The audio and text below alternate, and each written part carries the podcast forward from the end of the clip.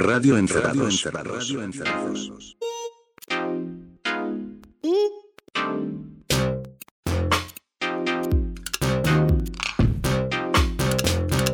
Radio Encerrados. Hola, ¿qué tal? Bienvenidos a una nueva edición de Radio Encerrados. Encerrados. ¿Cómo están? Bien, bien, bien. ¿Ustedes? Aquí ¿Más andamos, encerrados que radio? ¿Eh? sobreviviendo, ¿Eh? sobreviviendo, pisándonos como de costumbre. Sí, ahora más porque no estamos en vivo, porque esto es una edición de cuarentena de Radio Encerrados.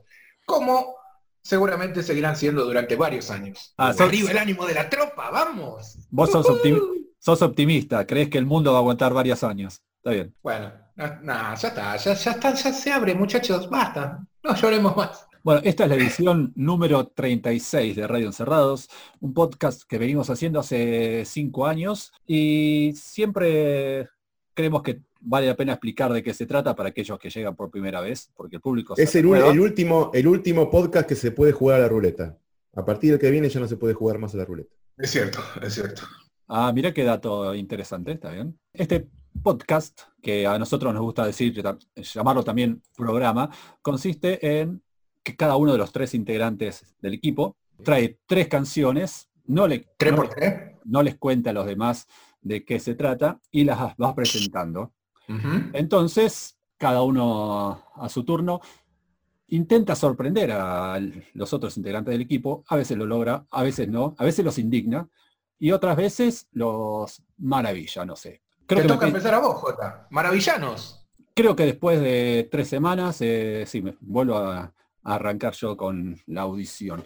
Como es costumbre, te traje una canción, pum para arriba, pero no tan pum para arriba porque está relacionado con una de las noticias de esta semana, que es una noticia que nos pegó a todos bastante, que es eh, la muerte de Rosario Bolefari. Habíamos pensado en hacer un, podcast homenaje, creemos que mejor lo dejamos para otro momento, así que hoy solamente la recordaremos de mi parte con, esta canción, que fue difícil elegir porque puedo decir que de todos los proyectos que tuvo Rosario, me gustaron todos. Creo que no hay ninguno de sus grupos o, con su carrera solista, no hay nada que no, no me haya llegado de, alguna manera.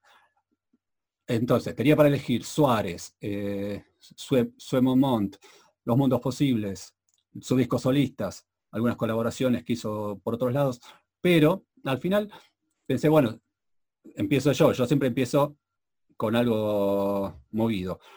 Entonces fui a, al disco de, de Sue Momont. Eh, ¿Lo estoy pronunciando bien ustedes? ¿Cómo lo pronuncian? Eh, no sé cómo se pronuncia.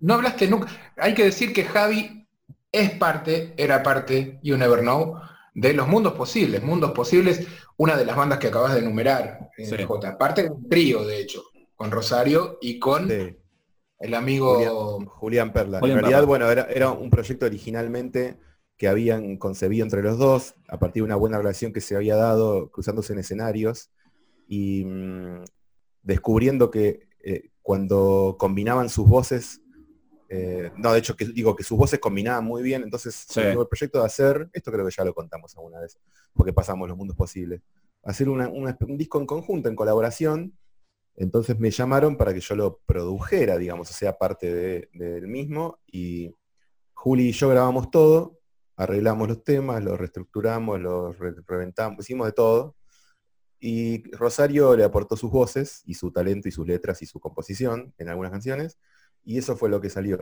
Algo para mí espectacular. Sí, es un Eh, gran increíble. disco, gran disco. increíble. Cortito y perfecto. Sí, una cosa para agregar que mm, no sé si alguna vez lo dije, ni siquiera sé si Rosario lo dijo, pero está bueno contarlo ahora, ya que mucha gente está hablando de Rosario. Bueno, como corresponde, ¿no? Digo, es muy fuerte su ausencia y lo que acaba de pasar. Pero Rosario de, mm, contó, nos contaba y le contó a mucha gente que el, el único disco que podía, viste que a los músicos les suele pasar esto, que no pueden escuchar su música. Porque ya uno, uno la tiene, o, sea, una vez que lo, lo grabó ya participa de otra, de otro momento, ya está mirando para adelante, eh, y lo que pasó ya está, ya lo hizo, ya quedó ahí. Sí. Siempre cuando uno escucha lo que hizo, le haría cambios. Aunque lo haya grabado ayer, ya un día después le haría cambios. Eso es inevitable. Por eso siempre se- esta, esta cosa tan trillada de que los discos no se terminan, sino que se abandonan, ¿no? Que me parece muy, muy pertinente. Y Rosario decía que Los Mundos Posibles era el único disco que podía escuchar, justamente porque no era todo de ella.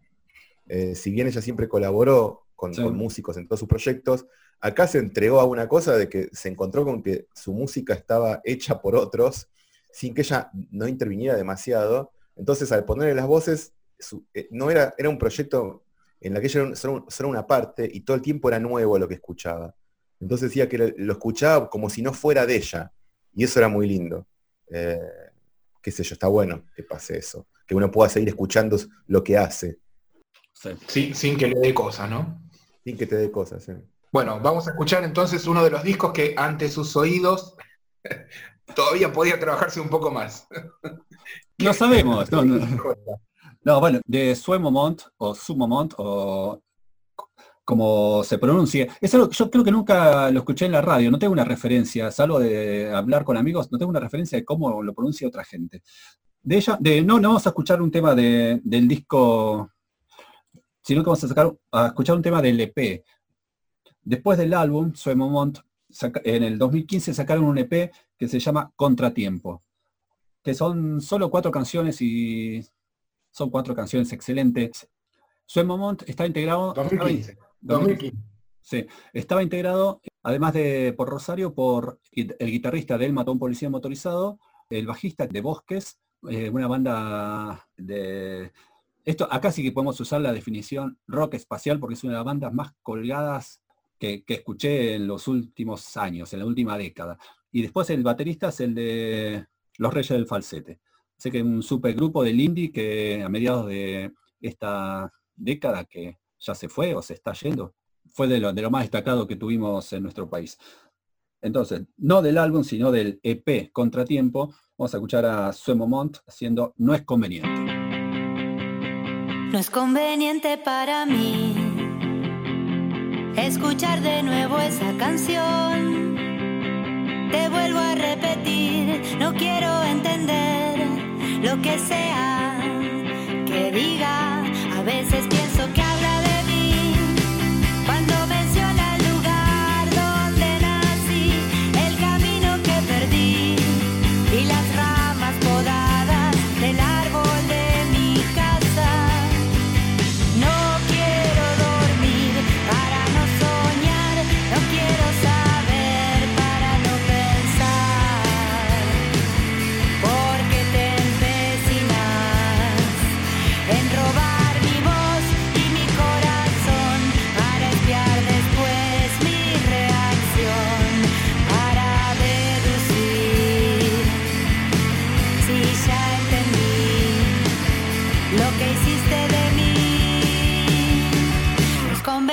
para mí escuchar de nuevo esa canción. Te vuelvo a repetir, no quiero entender lo que sea que diga. A veces que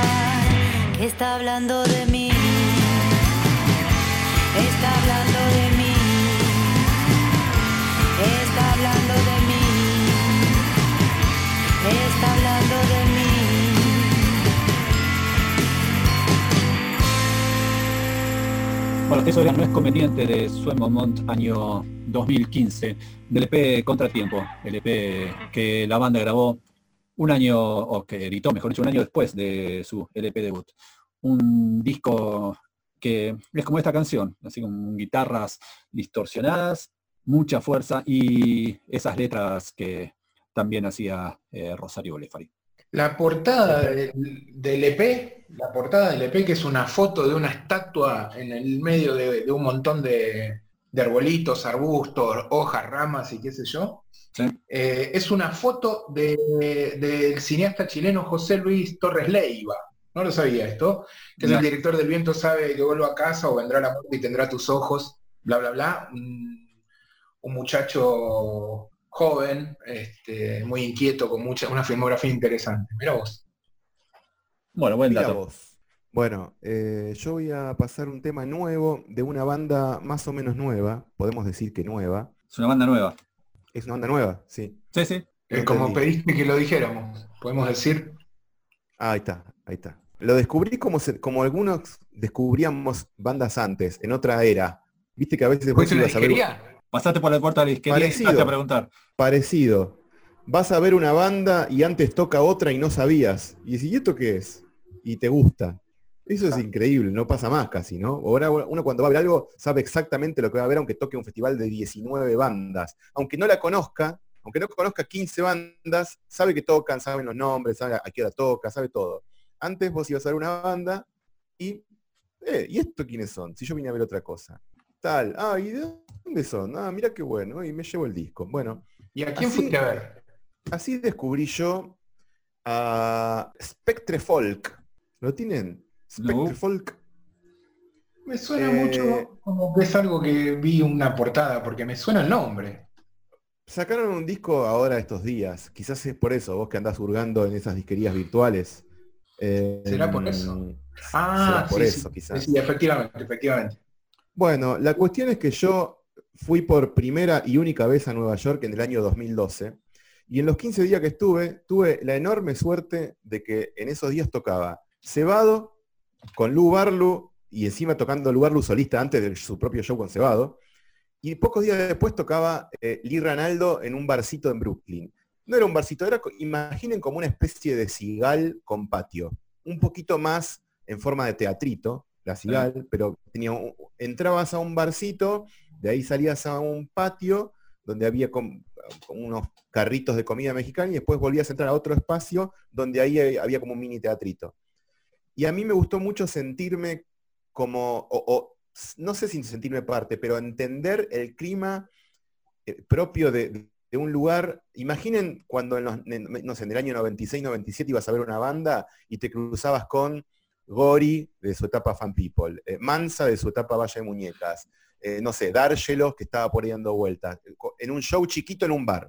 Y uno sentía que estaba haciendo, o, o no sé si parte de algo, pero sí estaba, es- es- era testigo de un clima, ¿no? De un lugar. Bueno, imagínense, imagínense en eso en Brooklyn, cuando yo voy a ver a Lee Ranaldo y veo que está dando vueltas por ahí Sarson Moore, charlando con, con- con alguien de ahí, con el del bar, o sea, nadie lo jodía, no es Sarson Moore acá que se le tiran to- todos encima, está en su barrio, todo el mundo sabe que vive ahí, todo el mundo sabe quién es, nadie lo esnovea, y por ahí lo veo a Steve Gilly, que iba a ver a su amigo Lee Ranaldo dando vueltas por ahí, y por ahí veo al bajista de Pavement, y yo digo, no puedo creer dónde estoy, y, lo- estoy viendo, y eran como mucho 80 personas, era un bar, y veo que antes de Lee Ranaldo va a tocar una banda. Veo que sube Steve Gilly. Veo que sube el bajista de Pavement.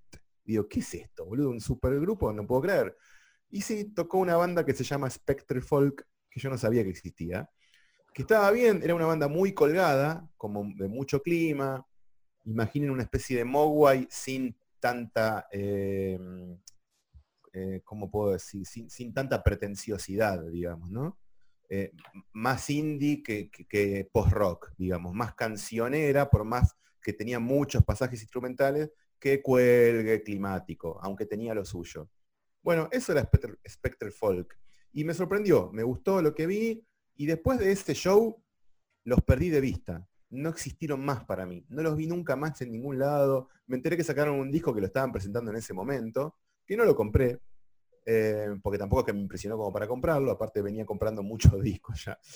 Y, mm, pero me, me gustó esa, esa situación de participar y ver de golpe una banda sorpresa en la que está la- el baterista de Sonic Youth y el bajista de Pavement, ¿no? Sí. Ni más ni menos. Y mm, los perdí de vista. Y me entero ahora que sacan un disco. Que, ojo, no es que dije, ay, mirá la banda de. No, dije, esto me suena. y al meterme dije, ah, esta es la banda que yo vi hace ocho años en vivo de casualidad. Y escuché el disco, está muy bien, la verdad que me sorprendió, me gustó mucho. Y voy a poder- po- pasar de ahí una canción que me encanta. La verdad que es de lo más lindo que escuché en estos meses, en estos meses amargos. El segundo tema del disco que se llama, el disco se llama Volumen 4. Evidentemente tienen cuatro discos, yo no me acabo de enterar. Es, es Y- viejo igual, ¿eh? Es viejo. El último disco es del 2017. No, no, no, acaban de sacar un disco, Volumen 4. Volumen 4 es, del, es del 2017. Bueno, ponele que lo acabo de descubrir entonces. Para mí es nuevo. Tengo una novedad del 2017, que es volumen 4 de Expectre Folk.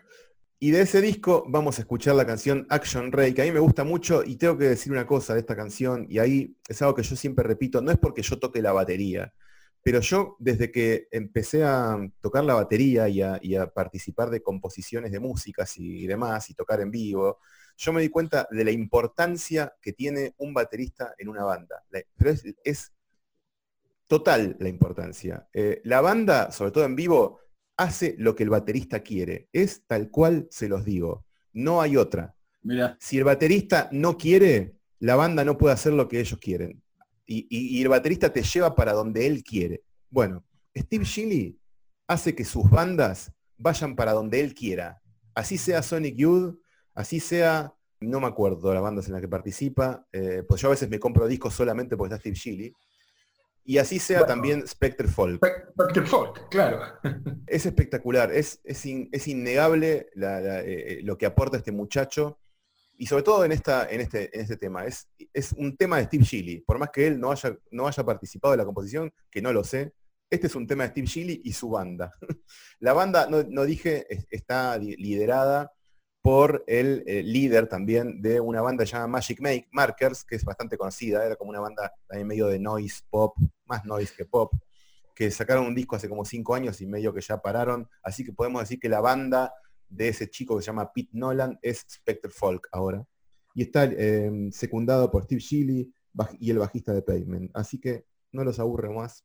Escuchen Action Ray y escuchen lo maravilloso que es Steve Shilly como baterista.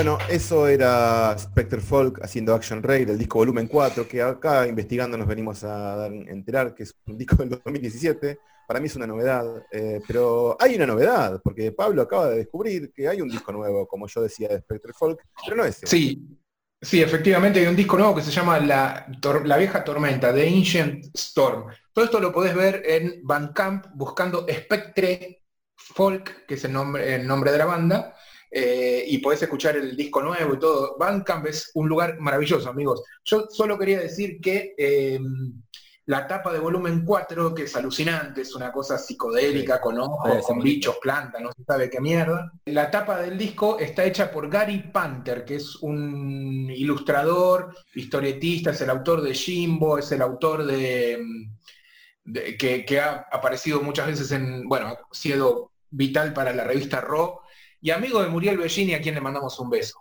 Panther es un chabón que suele armar eh, exhibiciones de, originales, la, in- la convocó a nuestra amiga Muriel Bellini, una gran artista, amiga de Encerrados Afuera, estuvo exhibiendo originales al lado de eh, varios de los artistas de Sonic Youth, de Yo La Tengo, de varias bandas que también hacen ilustración, eh, organizados por Gary Panther, que les hizo la banda, eh, la tapa del disco volumen 4 a los Spectre Folk. Eso era lo que tenía para decir.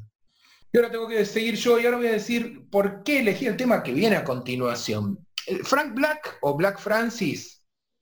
Me Yo me quedo con Black Francis, ¿no? Me quedo con Black Francis. Eh, el cantante de los Pixies. Uno de ¿Eh? los Pixies y otro de solista.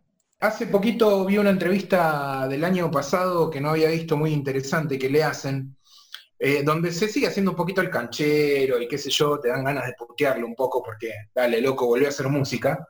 Eh, y el tipo hablando un poco de, de- de- le hacen varias preguntas, se hace un poco el boludo como diciendo, bueno, de los temas nuevos, de los, de, lo- de todos los temas de los Pixies, mi favorito es Cindy Cindy, creo que dice, una cosa así. Que- Que sí, dale, en serio. Eso, es- querer provocar. Pero en el medio de todo le preguntan qué canción te hubiera gustado componer a vos. ¿Qué canción en el mundo decís, esta hubiese estado bueno que le hiciera yo? Y nombra una, una canción de una banda que yo había escuchado, pero que no le había prestado realmente atención. En algún momento alguien había hablado de la banda y seguramente ustedes la conocen, sobre todo Javi. La banda se llama The Only Ones. Boludo. Es una banda que Te tuvo voy una- a cagar a piñas, Pablo, te voy a cagar a piñas. ¿Ya por Zoom te voy, a cagar, te voy a cagar a piñas por Zoom. No, boludo, porque no, no le diste bola a The Only Ones.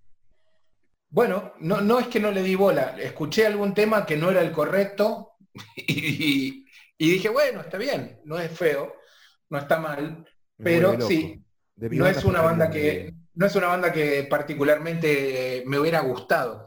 Pero como todo, en realidad, viste que escuchaste un tema y te gustó y ahí entras a un disco, ¿no? A veces podés escuchar, no sé, el tema 3 y decís, ma, o el tema 1 y decís, ma.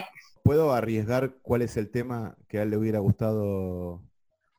Dale, Dame dos, dos oportunidades. dale. Una es Another Girl, Another Planet, que espero que no sea No. porque es el, el hit de ellos. Y otro Sí. es The Howl, of, The Howl of the Law. Efectivamente, de Hall of the Law. Originalmente había escuchado la versión de los Replacements, que hacían el cover de Another Girl, Another Planet. Y después investigando un poco, es un tema que tuvo covers por todo el mundo, ¿no? Sí, Los es tema más conocido. y aparte es, es un tema que está en todos los compilados del- de punk o de pop, power Claro. pop o lo que sea, no sé. Es, un, es una muy buena canción, pero me gustaba más escuchar la versión de los Replacements que la versión de Only Ones. Pues no sé por qué, pero bueno, me, me cabía más. Quizás sea un- una, una falta de respeto. La otra es un tema que yo había escuchado por, eh, yo la tengo, pero que no había escuchado la versión original, que es esta, efectivamente, de Hall of the Law. Bueno, yo entré que- a The Only Ones eh, por Yo la tengo. Yo cuando escuché The Hall of the Law, me- esa, esa canción me parecía la cosa más hermosa que he escuchado en mi vida. Y veo que los compositores, ninguno de ellos eran los Yo la tengo. Entonces googleo Peter Perret. ¿Quién carajo es Peter ¿Quién es Perret? Perret? ¿Quién es este Perret? ¿Quién es este Perret? Y era el líder de The Only Ones. Y ahí bajé Efectivamente. los, digo, me compré los tres discos de The Only Ones y enloquecí. Bueno, yo no entré, como me gustó, eh, nunca, digamos, eh, nada, sí me di cuenta que era un cover, pero no, no fui a la banda. Es, son dos momentos muy distintos igual, en el que escuché uno y otro. La cuestión es que dije eso, eh, lo escuché a Frank Black decir eso, y en la entrevista ponían un poquito y digo, ah, mira, es cierto, de Only Ones, qué sé yo. Y claro, es el tema que abre el primer disco que se llama precisamente The Only Ones. O sea, el primer, el primer tema de ellos eh, para el mundo, digamos, más allá de haber sacado un single anterior, es este. Después de sacar esos tres discos, los Only Ones se separaron, no volvieron a, a tocar por muchos años, se juntaron, hicieron gira, más o menos, no se llevaron del todo bien y ahí quedó la banda un poco, ¿no? Yo recomiendo mucho los discos solistas de Peter Perret, que no son muchos. Y eh, en realidad hay uno que él en los- a mediados de los 80, fines de los 80, o, o principios de los 90, no me acuerdo, no importa. Armó una banda que se llamaba The Ones, que en realidad era él. Y tiene un disco hermoso, hermosísimo. Creo que es de los 90. eh, que está Y, buenísimo. eh, bueno, eh, él estuvo tocando, incluso hace tema de los Only Ones eh, en vivo también. O sea, Sí, la es- clave de, de- de eso es, es su voz. Su voz es espectacular. su voz que, y el tema que remite mucho fuertemente a Violent Femmes. Bueno. Fuertemente. Este tema que vamos a escuchar ahora, escúchenlo y díganme si no. Si no les suena a, eh, a Violent Femmes, mucho más elaborado, eligiendo otro camino, ¿no? En realidad, eh, obviamente acá la cuestión compositiva es un poco más enrevesada, la búsqueda de los, de los Violent Femmes es más directo y al, al hueso, eh, pero hay algo en la voz Sí, sí, esa- la voz puede una ser. cosa juguetona y quebrada de Ferret que hace acordar a Gordon Gaino de los Violent Femmes, que también es una banda que influyó fuertemente a Frank Black, Black Francis y los Pixies, ¿no? Sí, sobre todo los primeros Eh, discos. Digo, hay una coherencia en ese gusto que, que- que veía también que estaba muy, muy anclada en eso, y está presente en Another Girl, Another Planet, pero en este tema hay como una hermandad bastante más cercana con Gordon Gaino. Pero basta, nos callamos y escuchamos a The Only Ones haciendo The Hold of the Law, que vendría a ser algo así como todo lo que implica la ley, y también un juego de palabras con el agujero de la ley. La a ver. letra de esta canción, papi, la letra es la cosa más romántica que vas a escuchar en tu vida. ¡Epa! ¡Qué Bueno. amenaza! Mirá, escucha.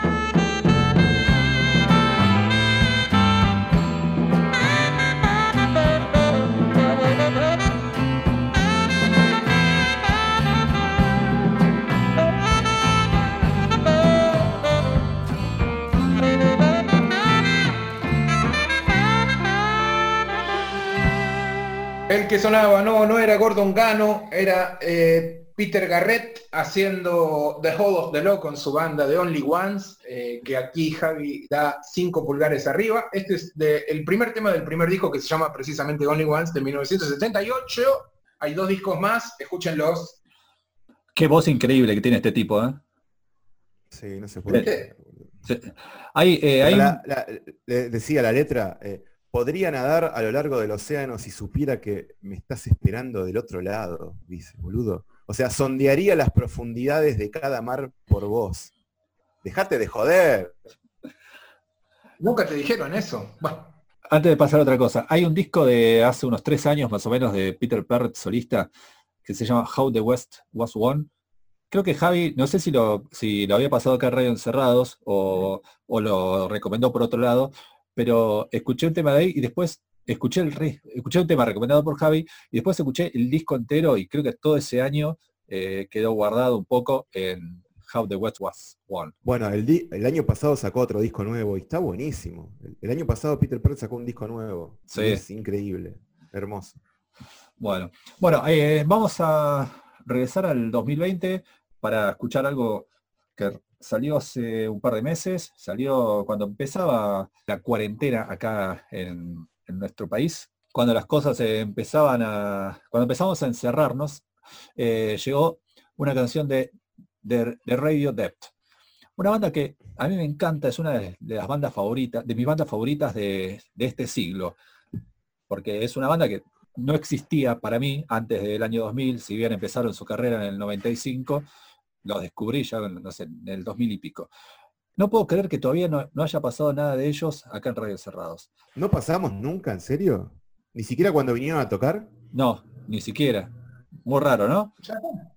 Lo estás haciendo ahora. Bueno, eh, así que después de tanto tiempo, por fin llega de Radio Depth a Radio Encerrados. Y es con una canción que es, es- está en uno de los tres simples que sacaron este año.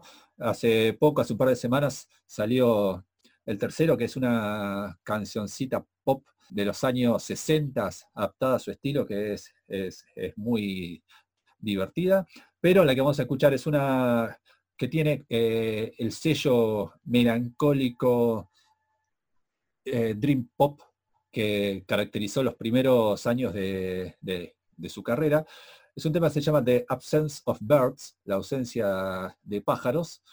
Y esta canción llegó en el otoño, cuando recién empezaba a aflojar el calor y la humedad y el clima se iba poniendo un poco más amigable, por lo menos para mí.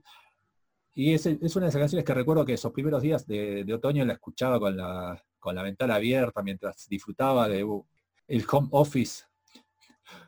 Así que vamos a escuchar a The Radio Depth con The Absence of Bird. Espero haberlo pronunciado bien y si no, bueno, ¿qué va a hacer? Iré a No clases de inglés otra vez. No se van a enojar. sepan disculpar.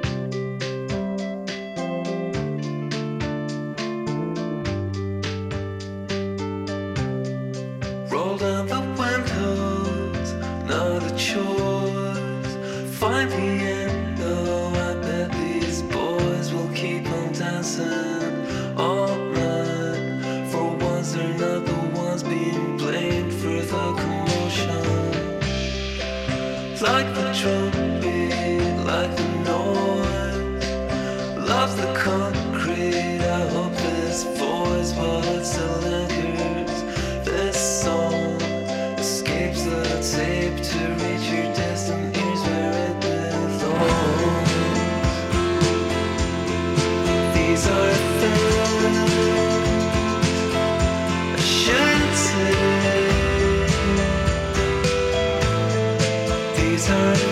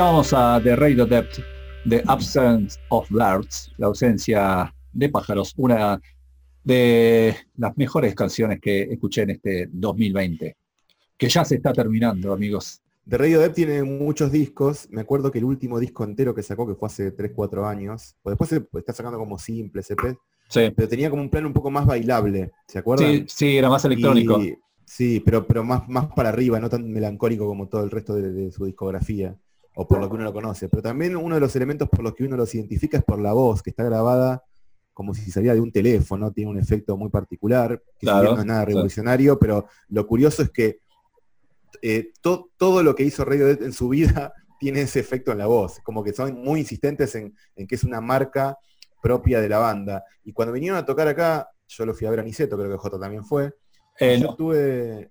no, Ah, ¿no eh, no, yo fui a verlos a Chile. Lo- Los vi, dos- Ah, claro. lo- los vi en el festival eh, Otoño Fauna, donde Sí. también había tocado Slowdive eh, y un par de bandas más, un line-up impresionante. Y, después, al día siguiente, o no, los dos días, los vi en un bolichito donde tocaron para 100 personas. Fue como uno de los mejores shows que, que recuerdo haber visto, por lo menos en los últimos 20 años. Ah, la mierda. Ah, bueno, No te gusta, de- Es que no puedo El creer que nunca nos haya pasado. El show, el show que hicieron acá en Niceto fue buenísimo, estaba que explotaba, algo insólito. Sí, Y yo tuve la oportunidad de preguntarle al cantante en un momento, eh, porque me da curiosidad, si bien podía esperar una, o sea, no es tan complicado lograr el sonido de la voz, es muy sencillo, o sea, de alguna manera vas a llegar, pero yo quería exactamente saber qué es lo que hacía él, qué efecto usaba, qué plugin, si usaba un plugin, dónde enchufaba el micrófono. Eh, más allá de que uno pueda conseguir ese efecto, yo quería saber él qué es lo que usaba. Y me dice, la respuesta fue algo que no esperaría nunca. Me dice, mira, lo saco por acá. Y me muestra un equipito, un amplificador de guitarra de mierda. Un Sí. equipito que no, no me acuerdo el, el- el nombre del, del amplificador. Era un amplificador italiano, una marca italiana de mierda, ¿eh? pero una pedorrada letal que él usa el efecto de la voz, lo saca de ahí desde que armó la banda, desde que era jovencito. sí, sí. Es el mismo amplificador que lo tiene, por suerte lo conserva, nunca nadie se lo afanó, nunca se, se, o sea, se le rompió, lo arregló, pero lo tiene ahí y el efecto es, el micrófono va derechito a ese amplificador de mierda y de ahí sale esa voz. Me pareció encantador. O sea, nunca hubiera esperado eso. Sí, y ese efecto de la voz, ah, no sé, a mí me da la impresión de que cuando los escucho estoy escuchando una radio vieja que suena mal. Y Claro, tiene sí, lo, sí, lo sí. entrañable de, de que estás escuchando algo, no sé, valvular que llega de- desde lejos. Pero es, es muy lindo porque yo digo, bueno, ahora me va a explicar, no, lo conecto acá, tengo un pedal, no sé qué, depende de la consola, depende, depende de dónde esté tocando, depende del estudio. sí, sí. Me dice, no, es esto. lo agarra, lo, lo levanta como una bolsa, como una bolsa de la compra, viste, que no pesa ni, ni un kilo. Esto es, este coso chiquito, hecho mierda, ¿no? El amplificador. Fue buenísimo. bueno, qué bueno. Bueno, ah, vengo yo ahora. Vengo Así yo es. ahora. Yo les voy a contar una pequeña historia muy rápidamente de alguien que si se los nombro lo van a tener en algún lugar del cerebro, pero capaz no lo tengan muy presente. Pero en algún lugar del cerebro lo tienen justamente por la historia que voy a contar. El muchacho en cuestión es Scott Fagan o Fagan. ¿Le suena? Me suena, pero no me acuerdo de dónde. No vale googlear y que me digan, sí, sí, y me cuentan la historia leyendo, ¿eh? En este momento, ¿le suena? Me suena, claro que sí. Bueno, no, no, no, ya tenés la. eh, Digamos que estamos con Me video. ves, y me ves haciendo, me ves este. Le veo la risita de Paul diciendo ahora, ahora te digo quién es. Sí, sí, basta, basta. Eh, bueno, Scott Fagan es un muchacho que a los 19 años grabó un disco que se llama South Atlantic Blues en el 68 y es uno de esos típicos discos, si querés, de culto, olvidados, perdidos, que son muy buenos, pero que quedan en el olvido y cada tanto se van redescubriendo. Eh, Igual ya sé quién es. Bueno, tuvo muchos redescubrimientos este disco, pero sobre todo el, más fuerte fue a partir de dos hechos.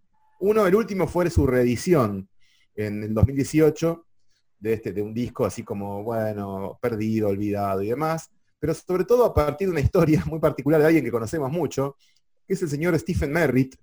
Stephen Merritt hace como 20 años estaba en una disquería y estaba buscando discos y ve la tapa de un disco de este South Atlantic Blues y casi que se ve él en la tapa. Y dice, "Pero este chabón es igual a mí. ¿Cómo puede ser? No puede, no puede ser que sea tan parecido.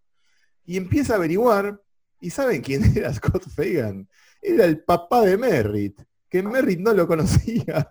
Eh, Merritt sabía que su madre había tenido una affair con algún muchacho por ahí, una cosa que se le escapó, y bueno, y ahí vino Merritt, pero nunca, el tipo desapareció. Eh, no tenía relación, no sabía ni siquiera su nombre, y ahí descubre que era este Scott Fagan.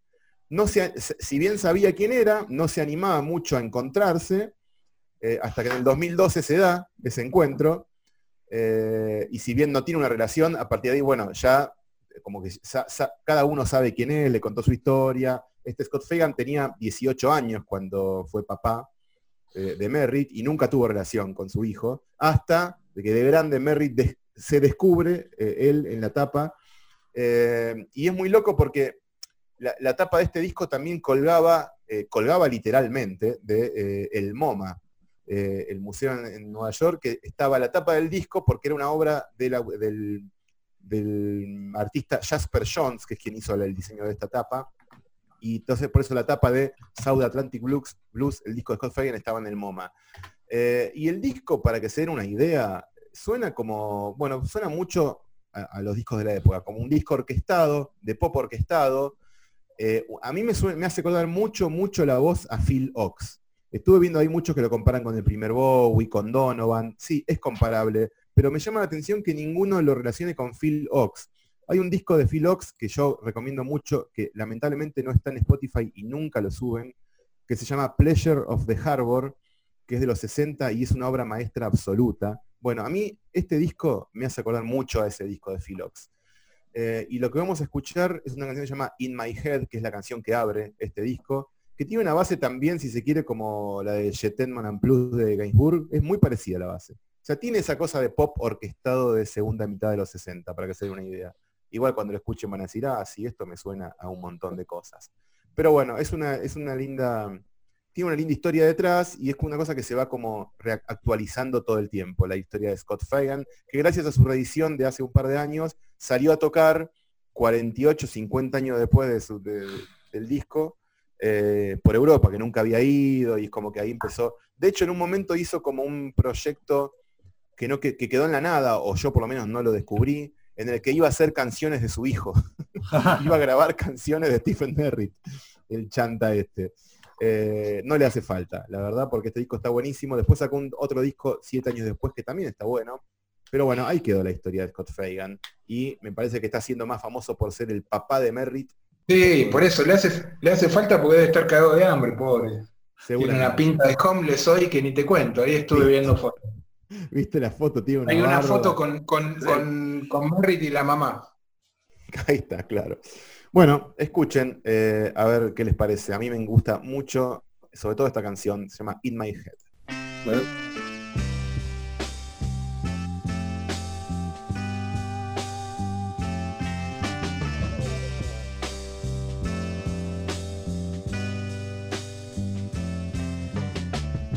Black and white past the grass for the mass last endless glass of wine.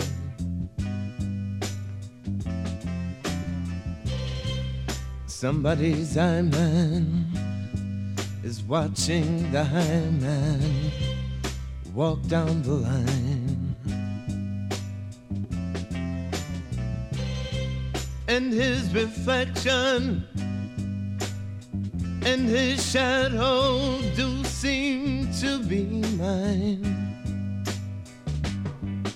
Is it something, something, something, something I've said? Oh no, it's something, something in my head.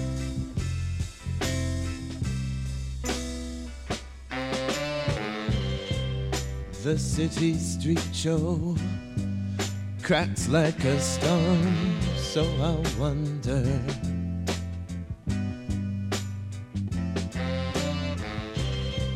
Why is it so strange to rearrange the clouds over and under?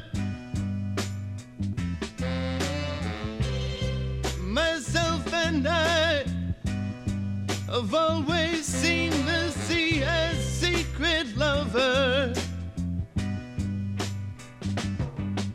But does she, does she, does she want the sky instead? Oh no, it's something, something in my head. Something I.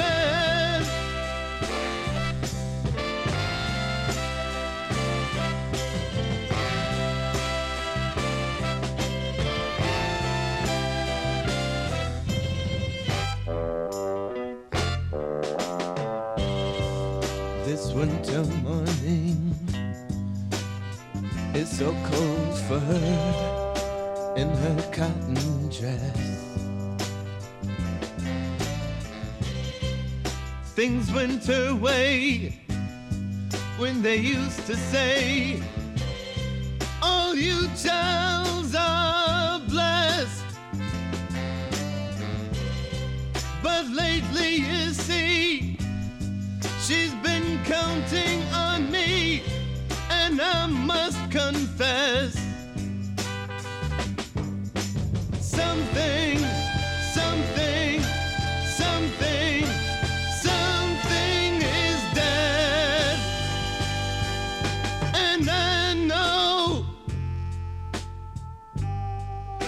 something, something in my head.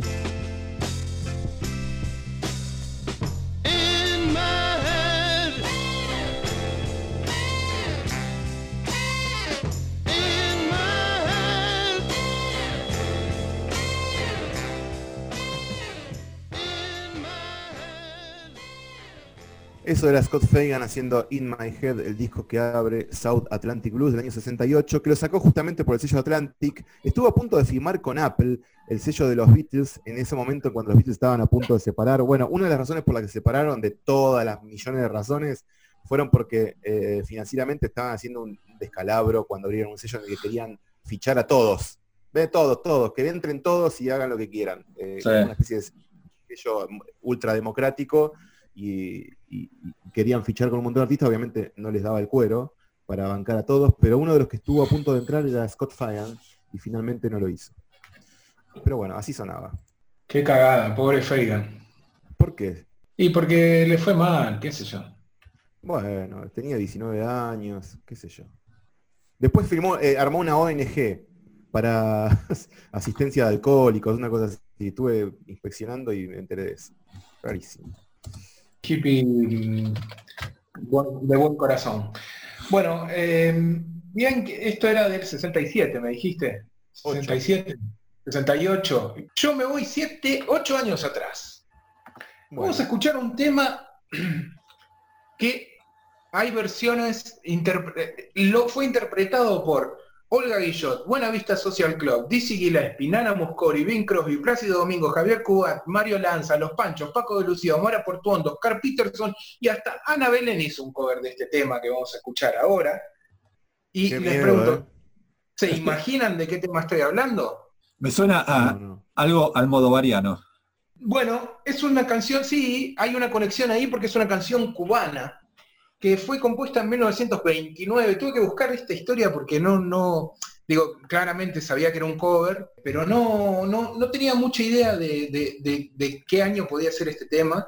Es de un, músico llamado Ernesto Lecuona, Lecuona, perdón, Lecuona. Y inclusive, eh, 10 años después se hizo una película dirigida por Juan Orol, que es un cineasta eh, muy, muy conocido, una película, eh, una coproducción entre México y Cuba de esa época, basada un poco en Siboney, que es esta canción. La película de hecho se llama Siboney, y la canción tuvo todos estos covers, es un tema increíble, y el que a mí más me gusta es un tema que me obsesiona profundamente, está grabado en el 60 por Connie Francis. Creo, creo que la primera vez que escuché este tema, si bien eh, tenía a Connie Francis por muchos de sus temas de los 60, Connie fue muy famosa, hizo muchísimos discos, una cantidad increíble, imposible de, escuchar todo, básicamente, porque grabó por todos lados, grabó en un montón de idiomas, grabó en, en muchos discos en alemán, que es algo que siempre me llamó la atención, muchos discos también en castellano, hizo covers de, no sé, hizo solamente una vez, Besame mucho, quizás, quizás, quizás, hizo un montón de, covers en, español, en italiano, bueno, tuvo una carrera increíble, actuó en películas, es una, una de esas personas muy inquietas, Connie Francis. Y en el 60 graba esta versión de Siboney, que para mí es maravillosa, es un temazo increíble, cuya primera escucha fue eh, en la película 2046 de Wong Kar Wai. Ahí dije, ¿qué es esto por Dios?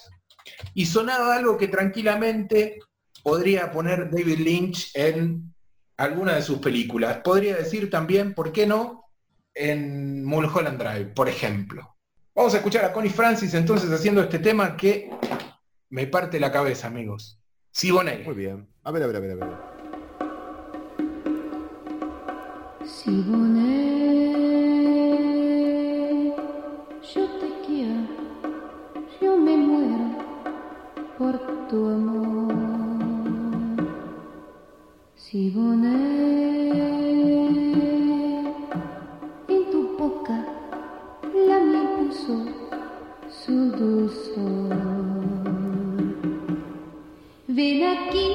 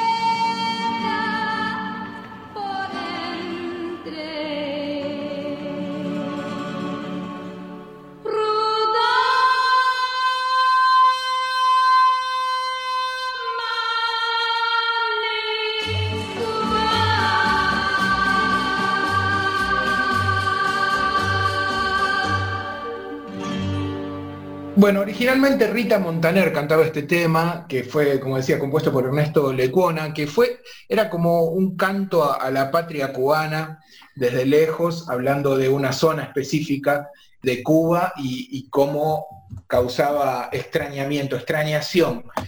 En realidad habla de una tribu, de una tribu, perdón, de una agrupación de mm, pueblos originarios de, de la zona. Pero bueno, Siboney, un temazo, Connie Francis, una cantante del recontra carajo, un tema que cada vez que lo escucho se me pone la piel de gallina No, mira vos. y me dan ganas de escuchar más cosas de, de, de- de- de Connie Francis eh, alrededor del mundo. Bueno, bien. buenísimo ese tema. Bueno, mira, mira cómo se linkea una cosa con otra, que recién mencionaste a Lynch, a David Lynch, y justo yo tenía ahí entre los temas para pasar hoy, y ya mi último tema por hoy, con esto ya me despido, algo relacionado con la obra de, de este señor al cual queremos tanto. Vamos a escuchar algo que salió eh, este año, en el día de Twin Peaks de este año, un músico, cantante y también proyectorista de cine de la ciudad de Chicago, que se llama Daniel Knox o Daniel Knox, presentó un disco se llama Half Heart Songs from Twin Peaks. Y ahí este señor que tiene una carrera discográfica que, en la que hay como, no sé, unos tres o cuatro discos, todos muy interesantes, adapta a su estilo temas que Badalamenti compuso originalmente para la serie. Yo no tenía tan escuchados los de los discos o estos temas de Badalamenti, porque las bandas de sonido las habré eh, chusmeado una vez, así un poquito, lo habré escuchado todos, pero cuando llegó este disco, lo que me lo puse a escuchar, me, me- me alucinó. Eh, leí por ahí que lo que hace Knox es eh, llevar las canciones a su terreno y hacerlas eh, aún más oscuras de lo que son originalmente. Eh, no escuché esto, pero es arriesgado decir eso. Bueno, te invito a que escuches el disco después entonces. Pero para, para, para entrar eh, en, este, en este disco vamos a escuchar el primer tema, se llama New Shoes barra The Bookhouse Boys. Oh, temazo.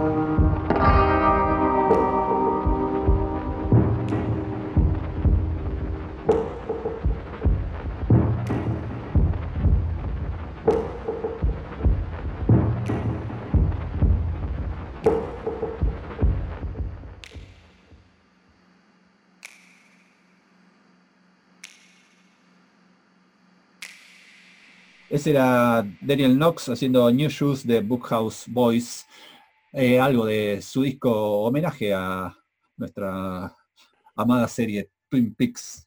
Hay temas, eh, bueno, el, el disco es súper oscuro, no lo recomiendo si andan un poco bajoneados. Pero es, Sí. es, es una hermosura, es, es- es un disco hermoso para ponerse los auriculares y dejarse llevar. Y hay un par de temas en los que ap- aparece la voz de Daniel Knox, que es una de esas voces graves y que, pueden hacer te- temblar los parlantes. Bueno, eh, acá metida como si fuera un fantasma que eh, puede llegar a darte un poco de miedo si te agarra eh, desprevenido. Es interesante porque hace covers, yo no había escuchado, ahora estoy mirando que hace covers de inclusive de la película, hace Black Dog Runs at Night, Into the Night, The Nightingale. Muy interesante, War Spins, el tema de Harold. Sí, Muy sí. interesante el disco y recién me daba cuenta también que eh, en el momento en el que sacó el disco, el 24 de febrero, hizo una publicación como si fuera el agente Cooper manejando y, y dejándole una grabación a Diane, que es como vemos por primera vez a Coop en, en Twin Peaks. Claro. Así que muy lindo el guiño, muy lindo todo, muy lindo. Cortamos y me pongo a escuchar este disco, la puta madre. No, te va a gustar, escucharlo. Gracias. Bueno, eh, yo voy a terminar mi sesión de hoy con la chica Brick Smith. Seguramente la tienen porque es la que dicen algunos que ablandó un poco la historia discográfica de Fall. No había manera de ablandar a Mark E. Smith, pero bueno, lo cierto es que cuando entró Brick Smith, que era la mujer, la pareja de Mark Smith, durante buena parte de los 80, desde el primero, que se llamaba Perverted by Language, el primero, el que tuvo Brick Smith, ¿no? Del Sí. 82 hasta fines de los 80. El último disco con, con el que participó fue I Am Curious Orange del 88. Hizo cinco o seis discos con ellos y era muy lindo verla. O sea, le daba algo a Fall que nunca lo tuvo, que es, bueno, obviamente presencia femenina, pero Brick Smith era muy linda, una rubia que tocaba de una manera muy particular la guitarra y le daba como el costado pop a una banda que era totalmente corrosiva y mala onda, ¿no? Eh, lo cierto es que Brick Smith se animó a hacer sus cositas por afuera de Fall, empezó a sacar unas canciones bajo el nombre de Adult Net, que era la banda que ella lideraba, y la gente empezó, sobre todo, digo, la crítica empezó a hablar mucho de Adult Net. Tanto es así que eh, Mark Smith se ponía celoso, y aparte coincidía con una época en la que no estaban del todo bien como pareja, de hecho Mark Smith la engañaba con la hija de una pareja amigos de ellos. Eh, así que eh, la separación entre ellos y obviamente la partida de Brick Smith de The Fall era inminente y eso fue cuando eh, Adult Net sacó su disco debut, se llama Honey Tangle del 89, que es un disco de pop lindísimo, de canciones hermosísimas, que poco y casi nada tiene que ver con The Fall, pero bueno, eh, fue ideal la partida de, o, oportuna, digo, la partida de Brick Smith de The Fall y la aparición de Adult Net como banda, ba- banda de ella. Es el único disco, creo, eh, entero que sacaron, después sacaron algunos simples, quizás algún EP. El disco se llama Honey Tangle del 89 y lo que vamos a escuchar es una canción que se llama Waking Up in the Sun, que de hecho tiene un video, que es increíble que esta chica haya sido parte de Fall, cuando uno ve un video de ella en bikini, en la playa, haciendo surf, con todos carilindos rubios, una cosa Está insólita. bien, dijo, Sí, dijo, me anda a cagar, hijo. claro, me harté, ahora. me harté de la mala onda, soy una rubia linda, luminosa, eh, que también hago canciones pop hermosas. Y eso es lo que es Waking Up in the Sun, una de las canciones del debut de Adult Net. Así que escúchenla, vas a ver qué cosa tan hermosa. No tenía idea de esto, ¿eh? A ver, a ver. Adult Net, muy lindo.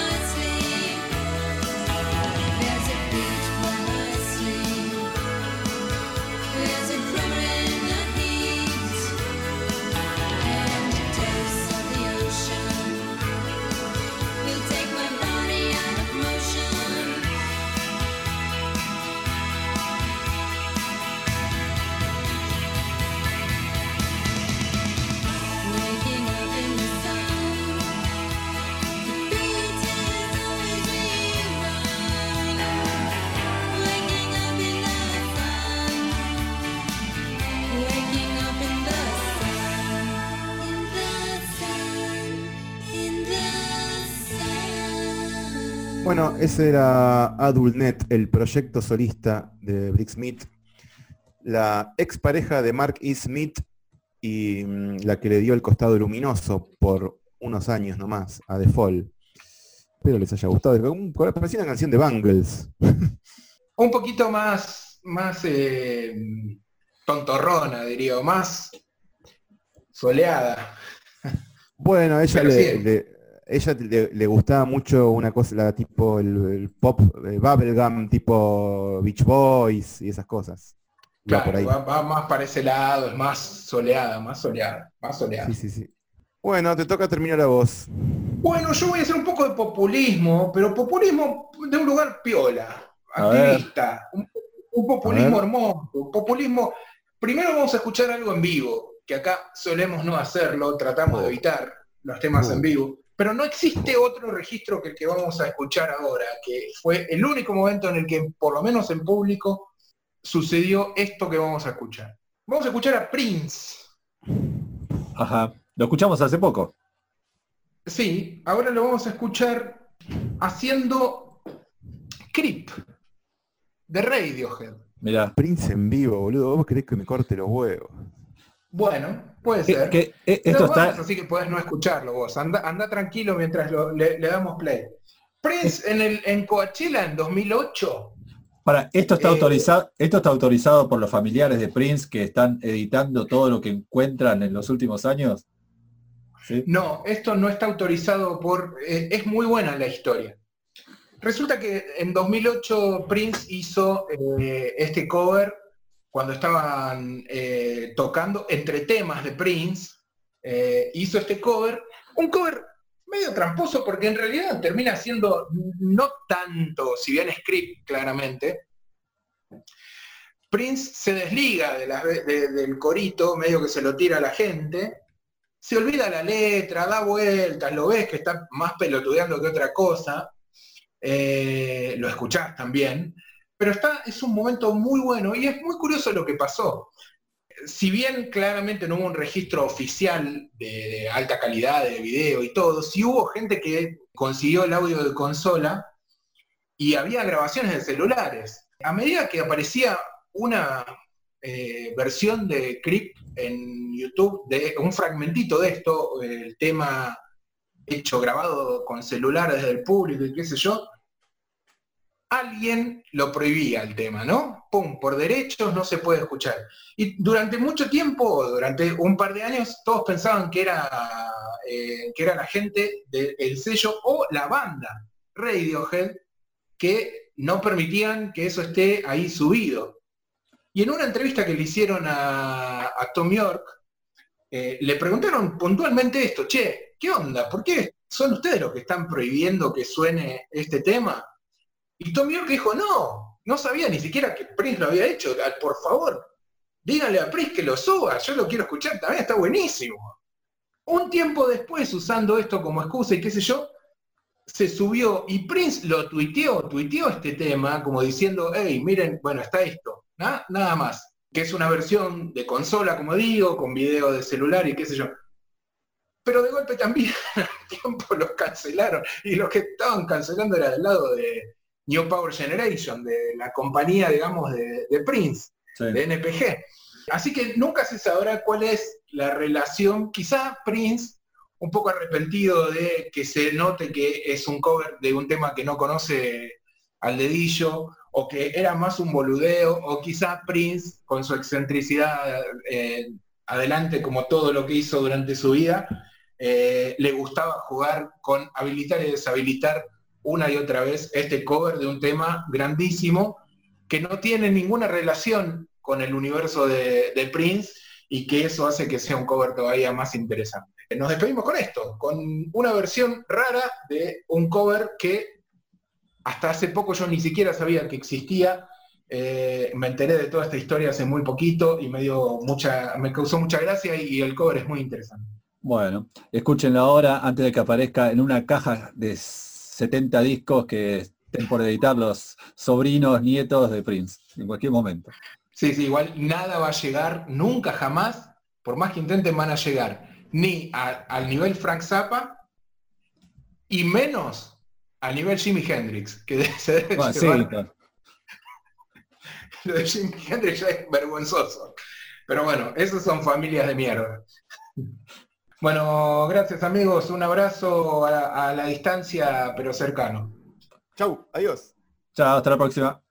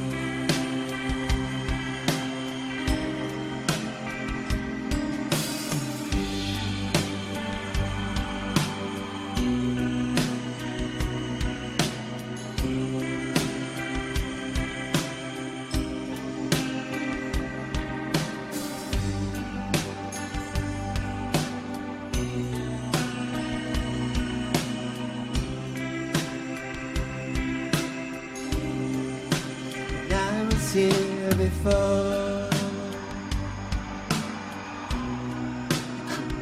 me in the. It's just like an angel. Skin makes you cry.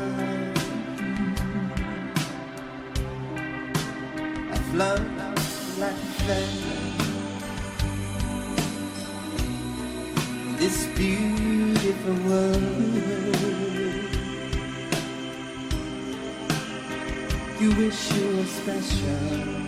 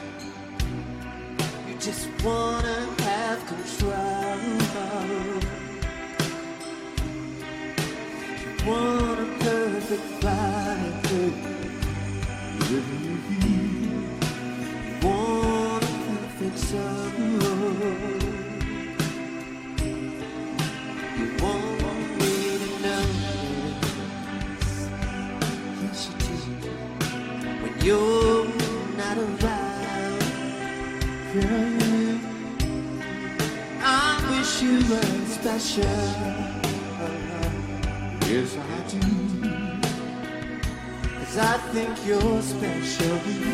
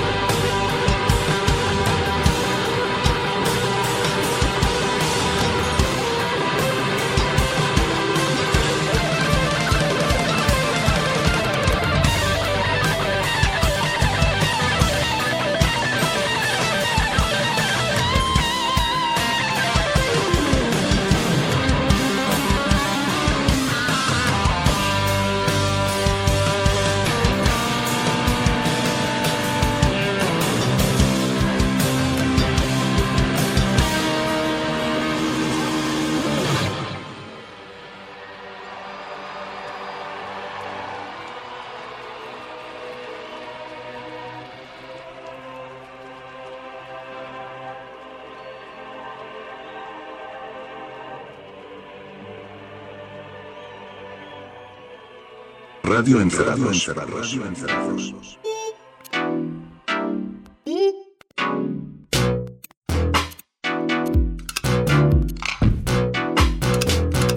Radio Encerrados. Radio Encerrados.